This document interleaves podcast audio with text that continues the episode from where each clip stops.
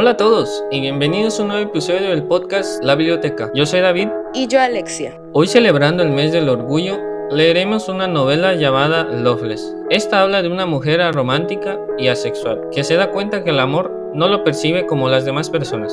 Fue escrito por Alice Ousman, que también creó el libro de Heartstopper. La mujer se llama Georgia se da cuenta de que está lista para el amor, pero no encuentra a la persona indicada, ni hombre ni mujer que le ayude a tener ese sentimiento de amor. Se dio cuenta que nunca había tenido un crush con nadie, nunca había dado su primer beso, pero a pesar de eso, ella tiene la esperanza de que algún día encontrará a la persona indicada.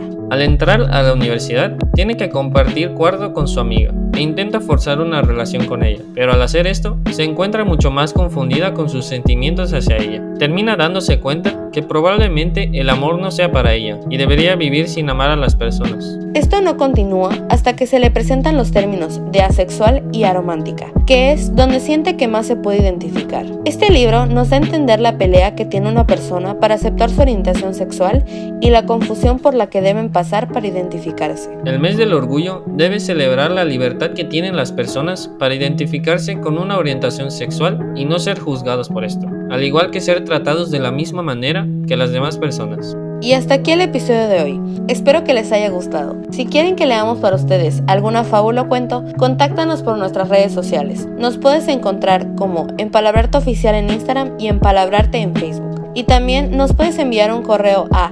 empalabrarte.podcast.gmail.com. Y esto fue Empalabrarte.